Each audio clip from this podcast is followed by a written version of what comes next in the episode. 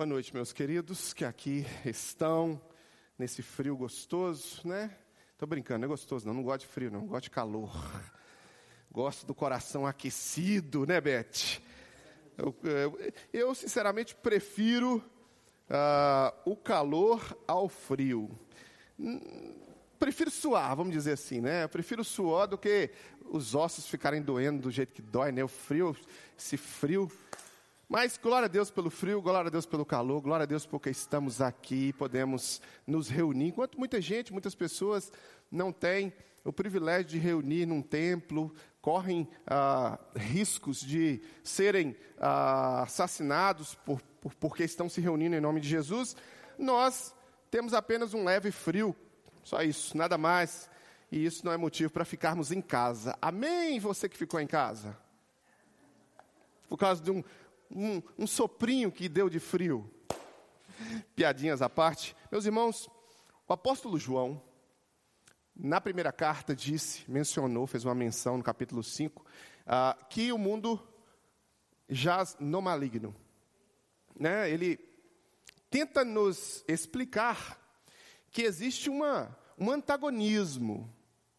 Ah, todos os apóstolos, na verdade, né? eu estou pegando aqui a partir de João, mas quando você vai é, falar sobre Paulo, por exemplo, ele fala isso o tempo inteiro. Quando você vai em Tiago, é o tempo inteiro. Quando você vai nos evangelhos, o mestre Jesus ensinou isso: que existe um antagonismo, um antagonismo entre o mundo, que jaz no maligno, e os cristãos, seguidores de Jesus, aqueles que escolheram Deus. Cantamos agora. Mas eu escolho Deus, eu escolho ser amigo de Deus. Eu escolho Cristo todo dia, já morri para a minha vida, agora eu vivo a vida de Deus. Cantamos isso agora. Existe um antagonismo. Aqui há um, uma perspectiva é, mundana, mundo, e aqui é uma perspectiva divina. Deus criou o mundo para que o mundo vivesse em obediência a Ele, em relação com Ele, em intimidade com Ele. Mas o mundo, o ser humano, a partir de Adão, fez uma escolha. E a escolha foi: o, o Vanessa, se você puder falar com a Lu para fechar a porta para não vazar o som. Isso, obrigado. É, o mundo para viver em comunhão com Ele. Então, esse mundo que jaz o maligno, está ali, o mundo que jaz o maligno, era para viver em comunhão com Deus. O mundo escolheu viver longe de Deus. Adão, Eva fizeram uma escolha, os descendentes fizeram escolha e hoje nós fazemos escolhas também, eu e você fazemos escolhas. E boa parte das escolhas que a humanidade faz é para se distanciar de Deus. Por isso que o apóstolo vai dizer que o mundo jaz no maligno. Então não existe comunhão entre o mundo e aqueles que são de Deus. Quando eu digo comunhão, eu estou dizendo, é, não é convívio, não é amizade, não é isso. Eu estou dizendo que não existe possibilidade de fazer as mesmas escolhas práticas. Estou sendo bem pragmático. Aquele que é de Deus, como nós cantamos, escolhe Deus. Aquele que é do mundo escolhe valores, princípios amorais, anticristãos, que é do mundo. E isso é normal. Existe uma, uma, uma, relação entre o mundo espiritual, entre o mundo daqueles que são, entre aqueles que vivem por princípios norteados por Jesus, e existe um, aqueles que vivem por princípios que não são norteados por Jesus. E todo mundo é livre para fazer as suas escolhas. Mas, quando nós optamos por viver princípios norteados por Jesus, nós nos submetemos ao senhorio de Cristo. É por isso que nós falamos aceitar Jesus como Senhor e Salvador. Quando um, uma pessoa se torna cristã, ela não está à busca, ou ela não se torna alguém que quer ser somente abençoado por Deus, só salvo da condenação, só salvo das consequências ruins do pecado. Não. Ela aceita também, ela se submete também a estar debaixo do senhorio de Jesus. E estar debaixo do senhorio de Jesus não é muito simples. Por quê? Este mundo que jaz maligno, ele se adequa perfeitamente aos nossos desejos pessoais. A Bíblia vai dizer que o seu coração e o meu coração são enganosos. Então, o mundo que jaz o maligno oferece exatamente o que o meu coração quer. Os caminhos que o mundo oferece vão ser exatamente os caminhos dos quais o meu coração pecaminoso e enganoso quer. Há caminhos que ao homem parece ser bom, mas no final são caminhos de morte.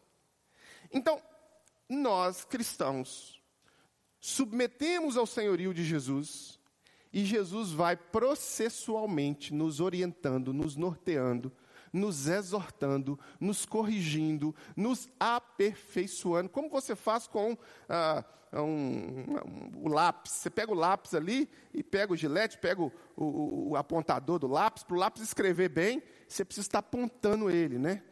É como se Jesus fizesse isso conosco na nossa vida, fosse nos corrigindo, nos exortando. E nós, como cristãos, precisamos aprender a ser corrigidos em um mundo incorreto, que jaz o maligno, e incorrigível. Primeiro, o mundo que nós vivemos hoje, ele não é só incorreto. Paulo vai chamar de presente século, né? Paulo vai dizer: não vos conformeis ou não vos amoldeis, né? não se amoldem ao padrão deste mundo. Ele vai dizer isso, porque o mundo ele vai fluir em direção ao ao, desejo pessoal, individual, pecaminoso do ser humano. Porque jaz o maligno mesmo, e é isso aí, e não tem que ficar é, passando pano, fazendo de conta que não é. Ah, mas ah, vamos dar um jeitinho para tentar incluir o mundo, ou todos aqueles que são criaturas de Deus no mesmo pacote. Não tem como. Existe um antagonismo. Ou você pertence a Deus e o sangue de Jesus foi aspergido nos umbrais do seu coração, ou você não pertence a Deus, você pertence a si mesmo. E você faz da sua vida, o senhorio da sua vida é de acordo com a sua vontade. Existe essa divisão na Bíblia, existe essa divisão uh, na perspectiva do, da vida cristã, e nós cristãos lutamos, porque vivemos nesse mundo, mas ao mesmo tempo estamos debaixo do senhorio de Jesus, não somos donos de nós mesmos. E aí vivemos nesse, nesse conflito que Paulo chamou de luta da carne com o espírito. Nós queremos obedecer Jesus, mas ao mesmo tempo que queremos obedecer Jesus, vivemos no mundo que jaz maligno. E somos seduzidos por esse mundo, atraídos por esse mundo. Um mundo que é incorrigível. Ele é incorreto porque ele não está no prumo que foi colocado pré-estabelecido pela palavra de Deus. Mas ele é incorrigível porque não aceita a palavra de Deus como prumo. O prumo é o próprio coração de cada um. O diapasão que vai afinar a vida da pessoa é o que o coração dela mandar. Então é incorrigível, porque se você for corrigir, né, e se você for pegar a palavra de Deus para tentar nortear relacionamentos interpessoais do mundo, não é o guia, não vai dar certo. O que Jesus falou não tem, não tem importância. O que os apóstolos deixaram de orientação para um casal, ou o que os apóstolos deixaram de orientação para um filho, para um pai, para uma mãe, para convívio, não, não importa. O que importa é o que cada coração sistematizou dentro da sua filosofia de vida, dentro da sua ideologia, dentro da sua corrente política, dentro do grupo do qual você está inserido e quer ser aceito naquele grupo de todo jeito. Porque se você for diferentão daquele grupo, não foi igual àquele grupo, você vai ser, perder oportunidades, talvez no seu trabalho, talvez de amizades, etc, etc, etc. Você vai ser o quadrado, o retrógrado, o fascista, o nazista, o homofóbico, o taxista, o fascista, sei lá o que, o nome que eles vão dar para você, se você quiser ser diferente do grupo. Você tem que ser igual ao grupo, você tem que ser, você tem que realmente ser formatado pelo grupo. Paulo vai dizer: não se conforme, não se formate. João vai dizer: olha, esse mundo jaz maligno. E como é que a gente aprende, né, como é que a gente passa por esse processo? Quando nós aprendemos a ser corrigidos. Aprendendo, e esse é o tema da nossa reflexão, né? Aprendendo a ser corrigido em um mundo, vivendo no mundo, que ele é não só incorreto, porque ele não está no prumo bíblico, ele não está no prumo divino, mas ele também é incorrigível. Porque qualquer tentativa que você tem de elevar o padrão quer seja ético, moral, social, já é considerado opressão. A, a, a, tônica do mundo atual é nivelar as coisas pelo pior denominador comum, para que você não venha oprimir ninguém. Se o pai tenta puxar o filho para um comportamento ético, social, moral mais elevado, e exige do filho mais disciplina, corrige esse filho, esse pai acaba sendo condenado pelos seus pares como exigente. Exigente demais. Se o pai pega um filho e dá uma palmada no bumbum, por exemplo, esse pai pode até ser preso, porque nós temos aí a reboque da Xuxa, que criou a Sasha com muito dinheiro, né, através das babás, porque ela mesma não criou e foi ela que puxou a lei da palmada, introduziu no nosso país um, uma, uma legislação que não permite que o pai dê uma palmadinha no bumbum do filho, como se isso fosse espancamento. Então, o mundo vai só diminuindo o padrão. O padrão.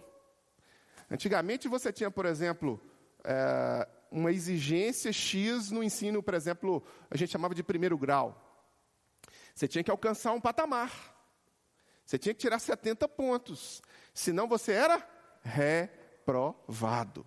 Aí tinha uma colher de chá, Ângelo. Tinha, uma, tinha um negócio chamado recuperação paralela. Né? Ai de mim se pegasse recuperação paralela. Meu Deus do céu. Se isso acontecesse, se tivesse né, na verdade, eu tinha um senso de responsabilidade muito grande nessa época. Eu não conseguia tirar notas, notas abaixo de 90%, 95%, e até 100%. Né? O meu, meu, primeiro boletim foi sem tudo. Né?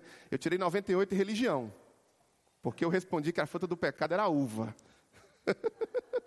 Lembro disso até hoje, Beth, até hoje.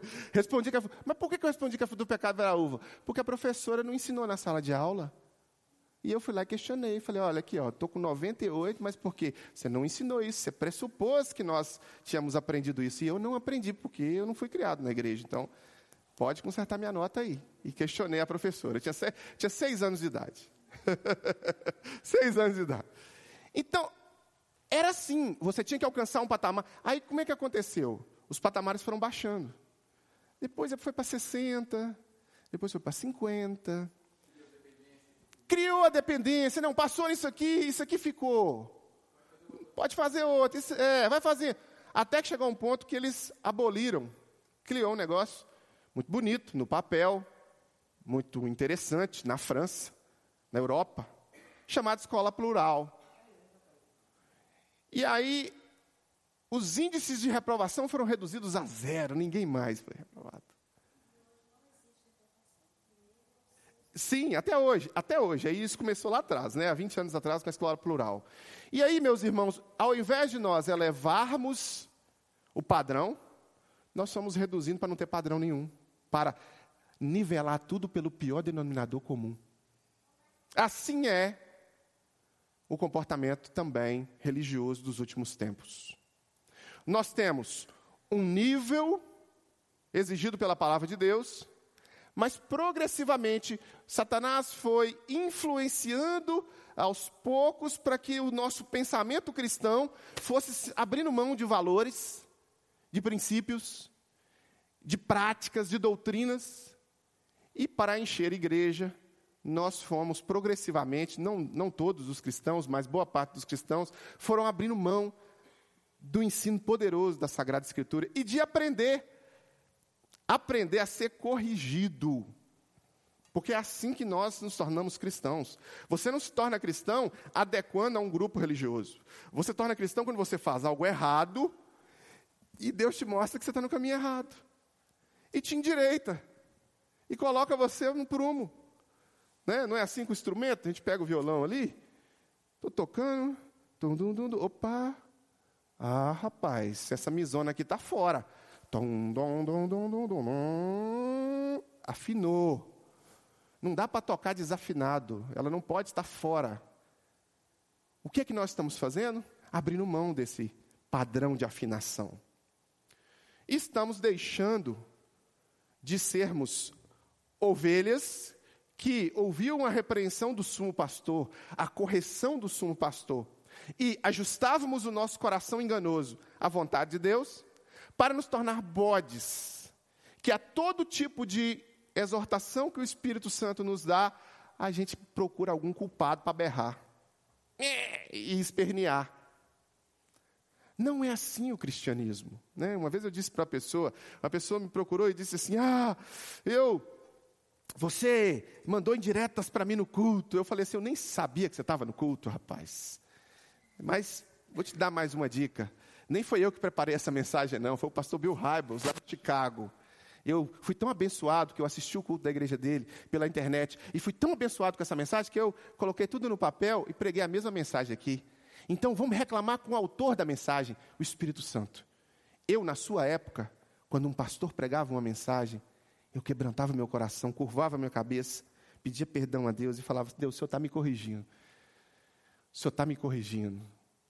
Hoje, esse mundo que é incorrigível acaba entrando, fazendo parte, e nós acabamos aceitando os padrões nivelados pelo pior denominador comum. Mas Deus não chamou a gente para isso, meus irmãos. Deus não chamou você para ser assim. Então eu e você devemos sempre aprender a ser corrigidos, mesmo vivendo num mundo incorreto e também incorrigível. Incorrigível.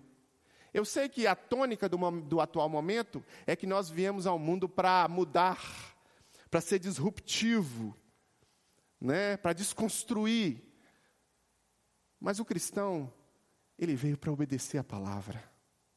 Ele veio para obedecer Jesus. Ele veio para entender que o caminho que ele está seguindo não pode ser um caminho contrário ao que a Escritura diz. E a Escritura ela é proveitosa para instruí-lo, para exortá-lo, para redarguí-lo, para orientá-lo, para aprumar o corpo, colocá-lo no prumo divino, espiritual. Infelizmente, boa parte de nós está hiper, ultra sensível à palavra. Chegamos naquela época que a palavra diz de si mesma que a mensagem do evangelho que nos diz estar mais próximos a Deus geraria comichão nos nossos ouvidos. Mas eu e você não somos, não somos ah, convidados por Deus a viver dessa forma. Eu e você somos convidados a viver em outro patamar em outro prumo espiritual, aceitando de Deus a correção, aceitando da palavra a instrução, orientação, e fazendo das nossas vidas moldáveis nas mãos do Espírito Santo. Então, quando o Espírito Santo fala ao coração do crente, ele se submete ao senhorio de Jesus. E ele não impõe a Jesus, ele não determina nada para Jesus. Né? Nós criamos até o absurdo do determinar, né? Nós determinamos né? Porque eu sou filho de Deus, então eu determino. Você não determina, eu não determino, nós somos determinados. É Deus que determina sobre nós. Nós somos os servos, Ele é o Senhor. Então nós temos que estar aptos, como cristãos, a sermos corrigidos, independente do mundo que nos cerca. O, hebreu, o autor de Hebreus, possivelmente o apóstolo Paulo, no capítulo 12, Possivelmente o apóstolo Paulo ou algum discípulo de Paulo, por causa da, do estilo literário ser muito parecido com Paulo, ele vai dizer no capítulo 12, no versículo ah, 4 em diante, sobre a disciplina de Deus, e essa disciplina de Deus ela é sempre para o nosso bem. Ele vai dizer assim: na luta contra o pecado, vocês ainda não resistiram até o sangue e vocês se esqueceram da exortação que lhes é dirigida como a filhos. Filho meu, não despreze a correção que vem do Senhor, nem desanime quando você é repreendido por Ele, porque o Senhor corrige a quem ama e castiga todo filho a quem aceita. É para a disciplina que vocês perseveram. Deus os trata como filhos. E qual é o filho a quem o pai não corrige? Mas se estão sem essa correção, da qual todos se tornaram participantes, então vocês são bastardos e não filhos. Além disso, Tínhamos os nossos pais humanos que nos corrigiam e nós os respeitávamos. Será que então não nos sujeitaremos muito mais ao Pai espiritual para vivermos? Pois eles nos corrigiam por pouco tempo, segundo melhor lhes parecia. Deus, porém, nos disciplina para o nosso próprio bem, a fim de sermos participantes da sua santidade. Na verdade, toda disciplina, ao ser aplicada, não parece ser motivo de alegria, mas de tristeza.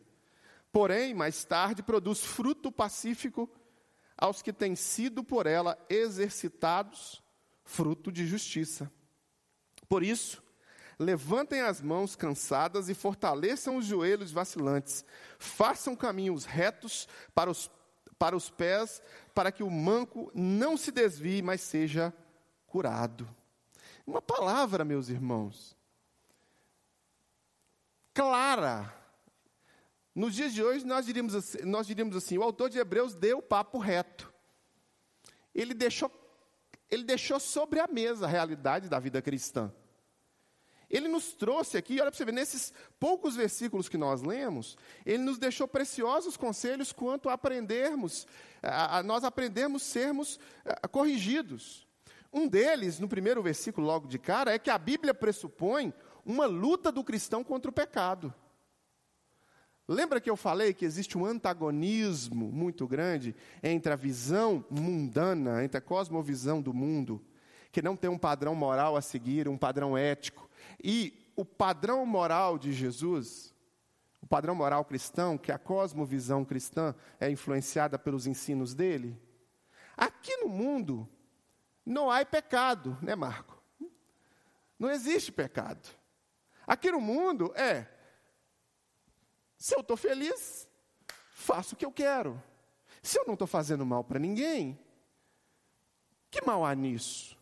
Que problema há nisso se eu, se eu não estou fazendo mal para ninguém dentro dos meus padrões? Porque eu ouvi isso de um pedófilo. Eu ouvi de um pedófilo isso. Eu amo as crianças. Eu não estou fazendo tanto mal para elas. Eu ouvi isso de um pedófilo. Eu ouvi, eu, eu, eu, eu ouvi isso. Eu amo as crianças. Quando eu era criança, fizeram isso comigo. E eu gostei, amei fazer isso. E agora eu me sinto feliz, a criança se sente feliz. Que mal há nisso? Percebe como que é norteado pelo próprio desejo pecaminoso e pelo auto-engano?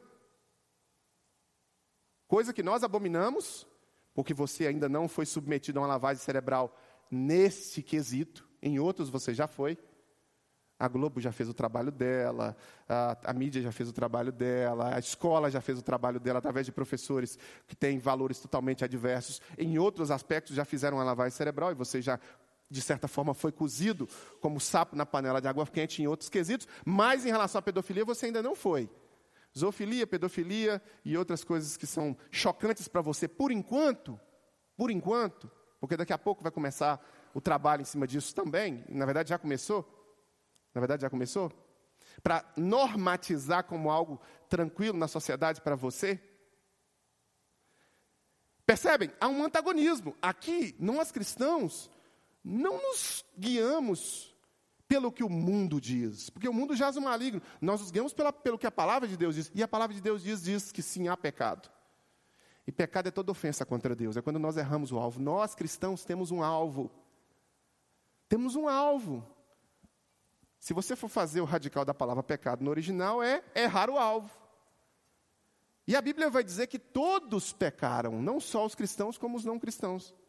Ainda que há uma normatização, né, Oscar Wilde vai dizer né, que a única forma de você vencer o pecado é você cedendo ao pecado. É assim que o mundo faz. Ele deixa de ser pecado. Para o cristão, não. O cristão, ele tem um padrão. Não quer dizer que o cristão viva nesse padrão, é diferente. O padrão é Cristo. É um padrão alto demais para todos nós, mas é ele que nós estamos perseguindo. E nessa perseguição que vivemos, a Bíblia pressupõe que nós continuamos lutando, caindo, levantando, caindo, levantando e prosseguindo para o alvo que é Cristo. E até cantamos isso, né? A Bíblia pressupõe que há uma luta contra o pecado. Na luta contra o pecado, vocês ainda não resistiram até o sangue, o, o autor de Hebreus vai dizer. Nós cristãos resistimos à ideia de normatização secular da nossa prática.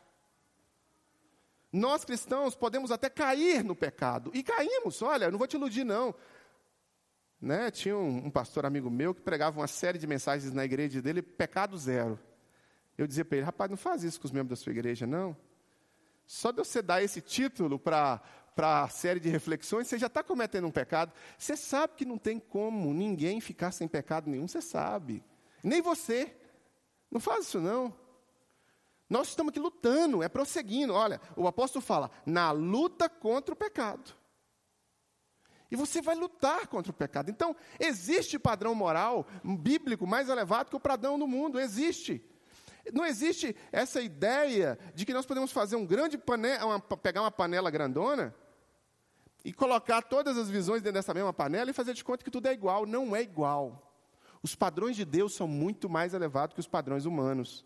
Por isso que a palavra é de Deus, ela não é de Paulo, ela não é de Pedro, ela é de Deus. Paulo, Pedro, apóstolos foram inspirados por Deus para nos trazer essa elevação de padrão essa elevação de escolha, não só moral, ética, como também doutrinária para as nossas vidas.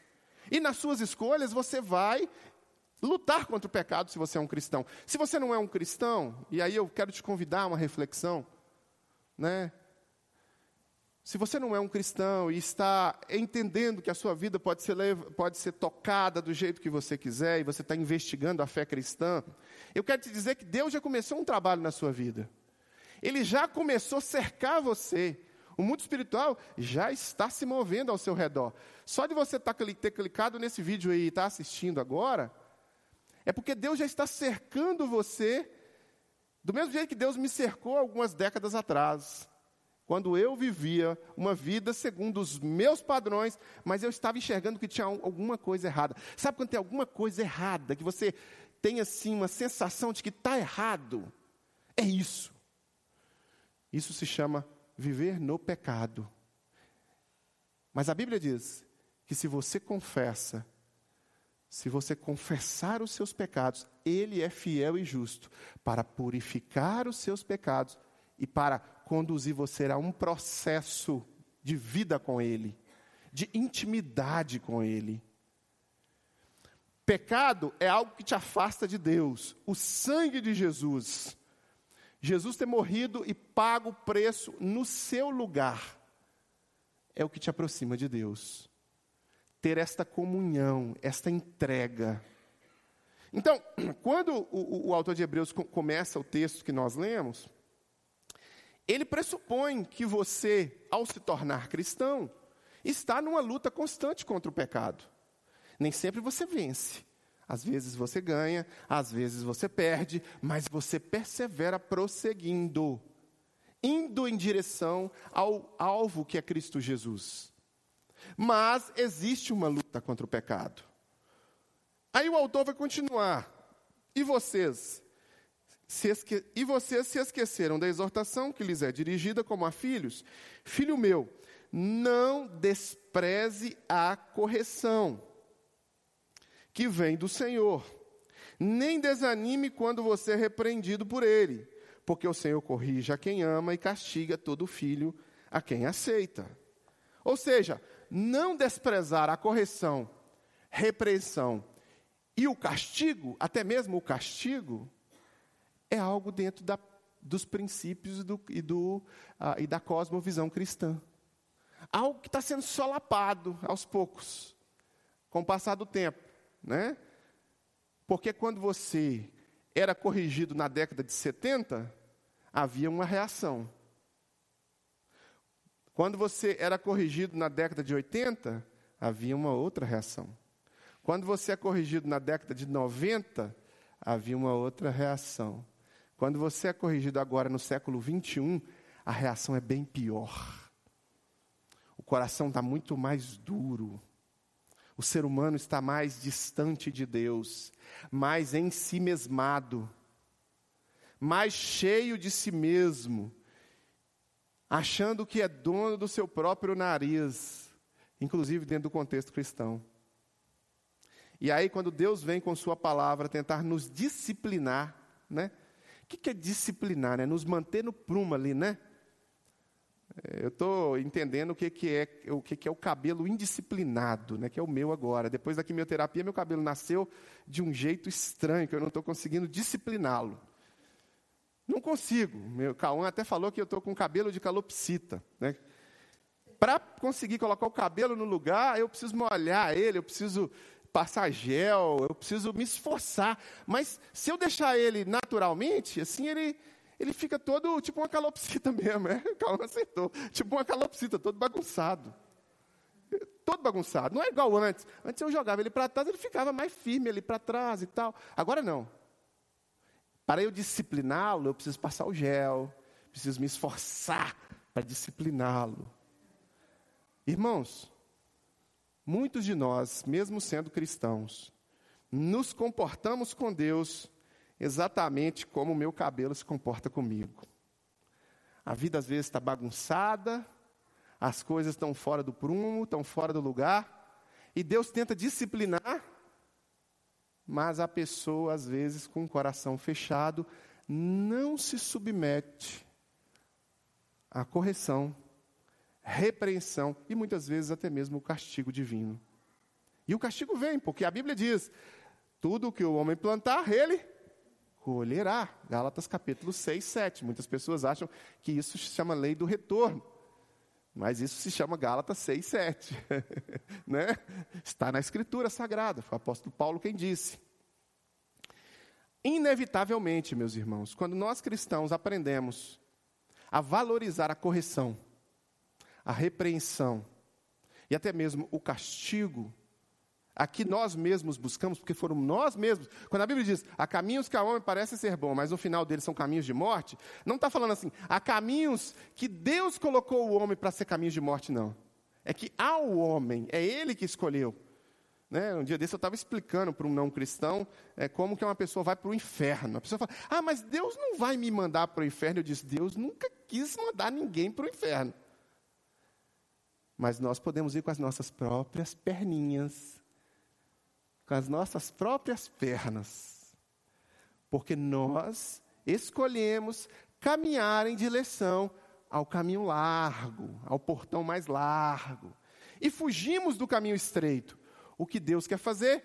Corrigir-nos. Então, nós, meus irmãos, como cristãos, se queremos evoluir no cristianismo, se queremos crescer em Cristo, se queremos realmente sermos cristãos mais parecidos com Jesus e mais próximos do ideal de Deus, que Deus deixa para cada um de nós, nós devemos aprender a valorizar a correção.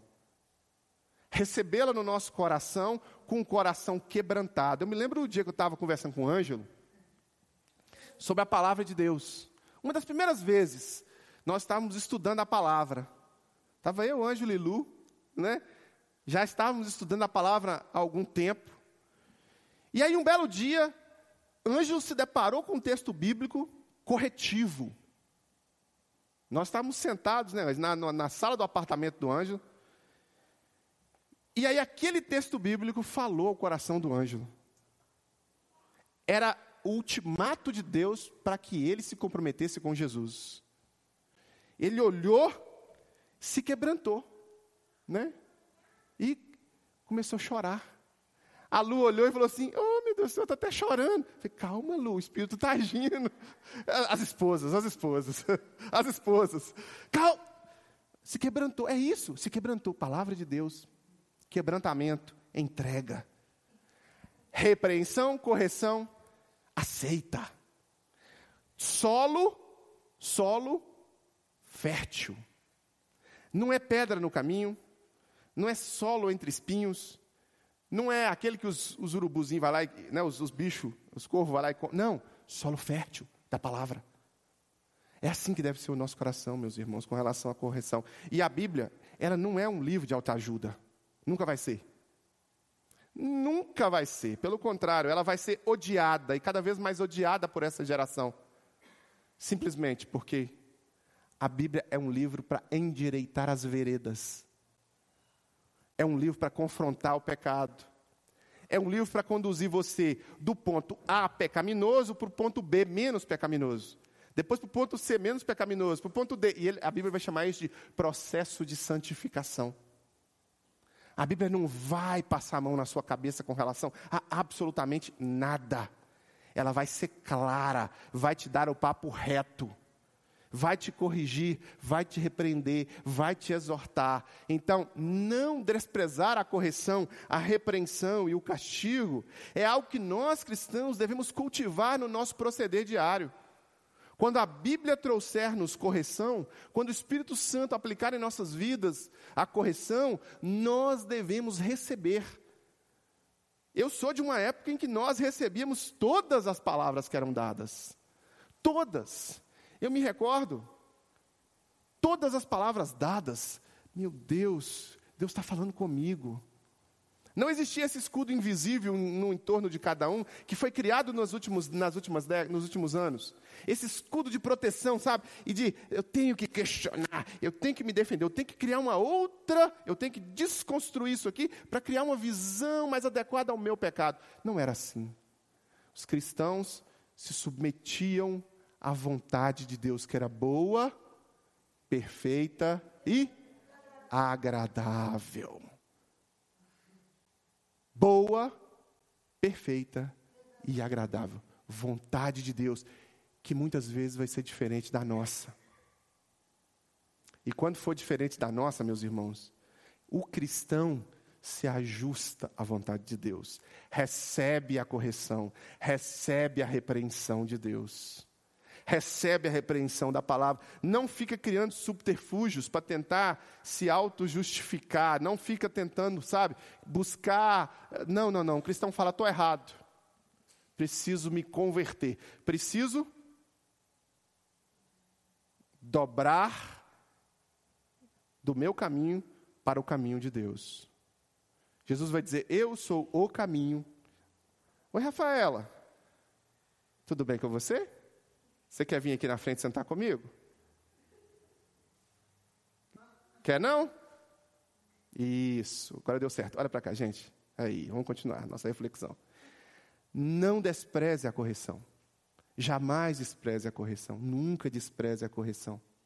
Se Deus estiver corrigindo você, entenda: se a mensagem foi para você, aplique-a em seu coração e em sua vida. Não trabalhe com a a pá. Ah, meu marido devia estar aqui para receber isso. Vapo. Não. Ah, mas se aquela pessoa tivesse aqui para receber isso. Não, não, não. Trabalhe com a enxada. Nossa, esse texto foi para mim. Essa palavra está sendo para mim. Puxa para você. Se, se coloque como um solo fértil para a palavra e receba a correção. Filho, não despreze, é o que o texto diz. Filhos, ele vai dizer, né? Filhos aceitam a correção, para que a disciplina que vocês é, é para a disciplina que vocês perseveram. Deus o trata como filhos. Olha, você é um cristão, não é uma criatura divina. A criatura divina, todos são. Quando você se compromete com Jesus, essa frase que o mundo criou, né? Todo mundo é filho de Deus, é uma frase errada, é, errônea. Ela não é biblicamente, é, é, é, é não, dá para ajustá-la a palavra. A Bíblia diz: veio para que era seus, mas os seus não o receberam. Mas todos quantos o receberam foram feitos. Então, para ser filho, é preciso nascer de Deus. Não é só nascer fisicamente. É igual ir para o céu. Muita gente acha que para ir para o céu basta morrer. Morri, foi para o céu. Não é assim. Não é desse jeito. Para ser filho de Deus, é preciso ser adotado em Cristo Jesus. Sem essa adoção em Cristo Jesus, não há filiação paternal. Você é apenas criatura de Deus. Mas quando você se compromete com Jesus, você se torna filho. E quando você se torna filho, o texto vai dizer: é para a disciplina que vocês perseveram. Deus os trata como filhos. E aí ele vai usar o exemplo. E qual é o filho que a quem o pai não corrige? Mas se estão sem essa correção, da qual todos se tornaram participantes, até parece que ele está escrevendo isso para o mundo atual, né?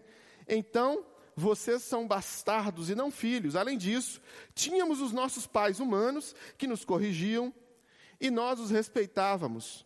Será que, então, não nos sujeitaremos muito mais ao Pai espiritual para vivermos? Pois ele nos corrige. Pois eles nos corrigiam por pouco tempo, segundo melhor lhes parecia. Deus, porém, nos disciplina para o nosso próprio bem, a fim de sermos participantes da sua santidade. Está vendo o objetivo da correção, irmãos? Está vendo o objetivo da correção? Sermos participantes da sua santidade. Filhos aceitam a correção, aceitam a exortação, aceitam porque sabem que, ainda que doa, ainda que seja limitadora de vontades, e eu vou te dizer: o mundo vai dizer para você que o cristianismo pode te adoecer, porque o cristianismo diz para você que existem limites na sua vontade, e quando você segura, né, quando você represa a sua vontade, você pode de alguma forma adoecer. Né? Vai dizer isso para um pedófilo, né? Vai dizer isso para um pedófilo. Não se diz isso para o pedófilo ainda não, mas se diz para o, para outros grupos e se diz para os cristãos também: olha, faça o que você quiser, vive a vida do seu jeito. Não, um cristão represa a sua vontade. Ele diz, Jesus diz: quer me seguir? Negue-se a si mesmo. E quando você nega a si mesmo, você processualmente eleva níveis no seu padrão de santidade. É assim. Essa é a perspectiva cristã. Foi para isso que fomos chamados. É por isso que existe a exortação. Então, quando nós somos corrigidos, quando a palavra de Deus nos corrige, quando o Espírito Santo vem nos convencer e vem falar o nosso coração, irmãos, é para que nós sejamos coparticipantes nessa santidade, nesse processo de nos tornar mais parecidos com Jesus, de sermos mais próximos do ideal de Deus para nós. Então, filhos, se somos de fato filhos, aceitamos a correção. Eu não vou ler a Bíblia e imaginar que eu preciso reinterpretar a Bíblia à luz do meu próprio coração. Ou reinterpretar a Bíblia à luz da cultura do mundo que se, que se sedimentou ao meu redor. Ainda que passem mil anos, a palavra de Deus continuar sendo a mesma, meus irmãos. Ela vai continuar exortando do mesmo jeito, endireitando veredas do mesmo jeito, porque nosso coração enganoso continuará sendo o mesmo. Nós precisamos da luz da palavra, nós precisamos da correção do Espírito Santo para viver a despeito de qualquer época. Quer seja no século I, quer seja no século XX, quer seja no século 30, 40, se chegar. Se somos cristãos, aceitamos a correção. E por fim, toda correção, ela objetiva um fruto muito bom. Da parte de Deus, meu irmão, Deus nunca vai te corrigir, nunca, para o pior. Deus nunca vai te corrigir para o mal. Deus nunca vai te exortar e te uh, redirecionar para algo ruim. Quando ele fala ser coparticipantes uh, da, da santidade, ele continua: na verdade, toda disciplina, ao ser aplicada, não parece ser motivo de alegria, mas de tristeza. Olha, parece ser motivo de alegria e de tristeza daquele que está sendo exortado, daquele que está sendo confrontado, daquele que está sendo cerceado, daquele que está sendo convidado a se arrepender, convidado a melhorar. Parece que, tá, eu vou ter que abrir mão. Porém, mais tarde, produzirá um fruto pacífico aos que têm sido por ele, por ela exercitados, fruto de justiça. Olha que bênção. Na hora que a criança recebia a correção, a palmada, é, quantas vezes isso aconteceu com você, se você tem mais de 30 anos? Né? Se você tem menos de 30, talvez isso aconteceu menos, mas quantas vezes você foi exortado e corrigido fisicamente por seu pai, por sua mãe? E hoje, você olha para trás com gratidão no coração, porque aquela dor lá atrás, que parecia ser ruim, gerou um ensinamento que foi produtivo e que foi bom. Assim é Deus, meus irmãos. Quando Deus nos coloca limites, quando Deus eleva nossos padrões, quando Deus nos exorta para melhorar, quando o Espírito Santo fala ao nosso coração e nos convida a uma vida mais ajustada à vontade dele, Isso aí pode parecer ruim, porque você tem que abrir mão, né? Você tem que fazer uma conversão de vontade, uma conversão de, de vida, uma conversão. Você tem que mudar de direção. Naquela hora pode parecer ruim, mas eu vou te dizer: toda correção que o nosso Deus traz sobre as nossas vidas, ela objetiva frutos excelentes, muito bons. Deus quer o melhor para a sua vida. Deus quer o melhor para você. Deus quer o melhor para a sua família. Deus quer o melhor para cada um de nós, meus irmãos. E, e se Ele está nos pedindo para dar mais um passo, quando a gente dá esse passo a contragosto, quando a gente dá esse passo contrariado com o nosso coração enganoso, quando a gente dá esse passo para ajustar a vontade de Deus na nossa vida, o fruto disso é bênção.